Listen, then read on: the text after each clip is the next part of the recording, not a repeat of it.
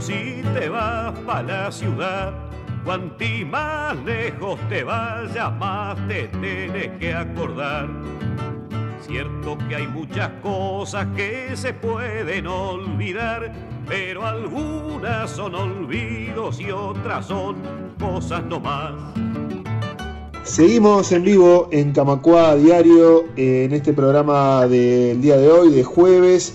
Vamos a hablar, a contar de estas historias interesantes que cada tanto nos llegan. En este caso se trata de cuatro amigos que salieron de viaje. Salieron de viaje en un catamarán.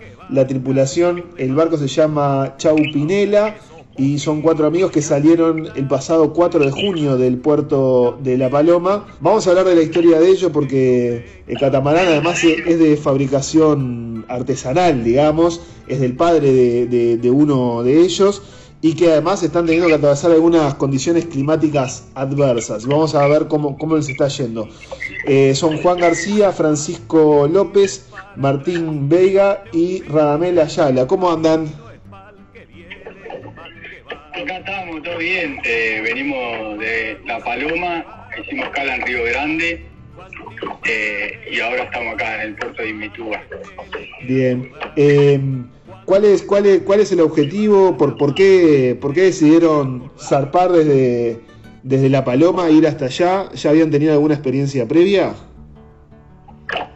Bueno, sí, algo de, experiencia de navegación hay. Eh, y bueno, el objetivo es eh, conocer eh, las costas de Brasil y, bueno, disfrutar de, de, la playa del sol, que no, no están siendo muy playa del sol. Ahora estamos con un temporal, eh, 30, 30, 35 nudos. Estamos en el puerto de Vitúa y, y bueno, aguantando para, para poder seguir. Y bueno, por ahí, por ahí vamos. Bien obviamente, eh, no, no sé cómo es, les, pregunto, quizás ustedes sepan, cuando, cuando salen tienen previsto cómo va a estar el tiempo o, o, simplemente salen y van a ver con qué se encuentran.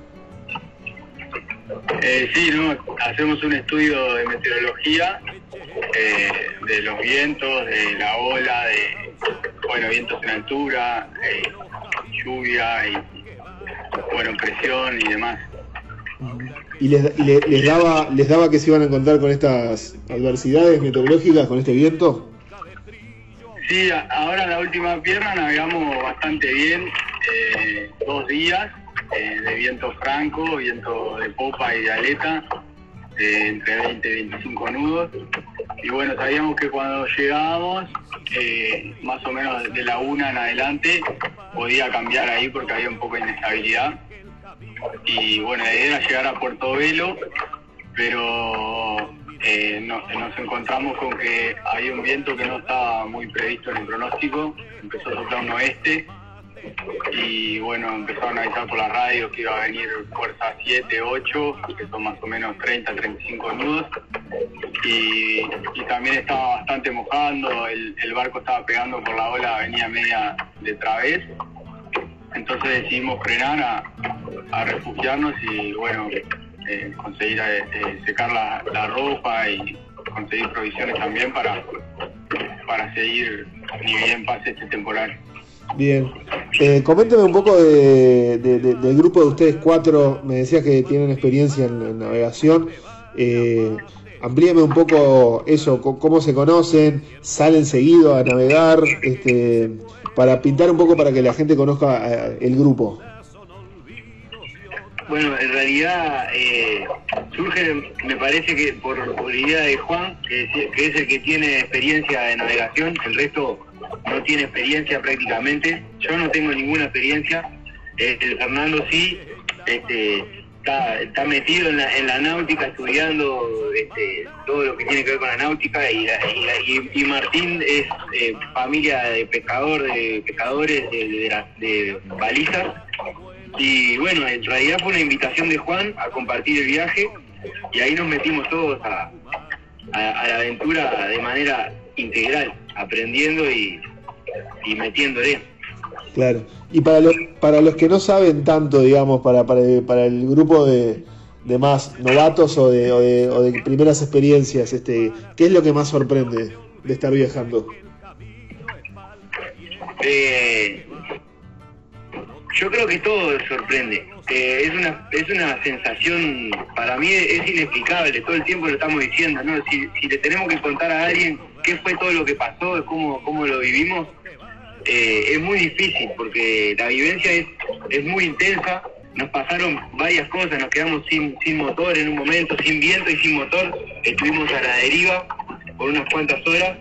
Después nos remolcaron, nos volvieron, nos remolcaron la gente de, asistencia ahí del puerto de Río Grande y después nos volvieron a, a soltar en la mitad del canal y ahí íbamos lidiando entre los barcos gigantes de contenedores, volvimos, eh, Fernando logró hacer prender el motor y, ahí pudimos ir a donde queríamos, que era un, muelle en el Museo Oceanográfico, y ahí pudimos descansar, pero todo el viaje hasta ahí fue increíble, todas las cosas que nos pasaron y con la intensidad que se vive cuando estás en el, medio del mar, este, no sos nada, obviamente, en la, inmensidad del mar no, eh, es muy fuerte la sensación.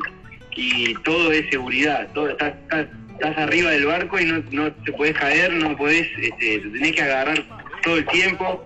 Eh, no sé, no, no, no sé cómo, eh, la sensación de que no se puede explicar mucho con palabras, hay que vivirlo. Sí, sí, tal cual. Tal cual. Eh, cuéntame un poco sobre, para los que no saben, qué, qué es, qué es un catamarán, qué lo diferencia de, de, otros barcos. Y la otra pregunta, ya les hago dos en una, eh, ¿Cómo se construyó? Bueno, ahí voy. Eh, un catamarán es, un barco que tiene dos cascos y bueno, este está unido por eh, cuatro vados que están atados. O sea, la, unión de esos dos cascos es por cabos de, de lacrón, de un nylon bastante resistente eh, y bueno, ahora estuvimos haciendo reparaciones, atando uno que, bueno había tenido unos problemas antes de salir. Y bueno el, barco el, el Chao Pinela fue construido en el astillero de, mi padre por él y, también Rubén y, el Pipi que son los que trabajan con él. Le mandamos un abrazo un abrazo para ellos.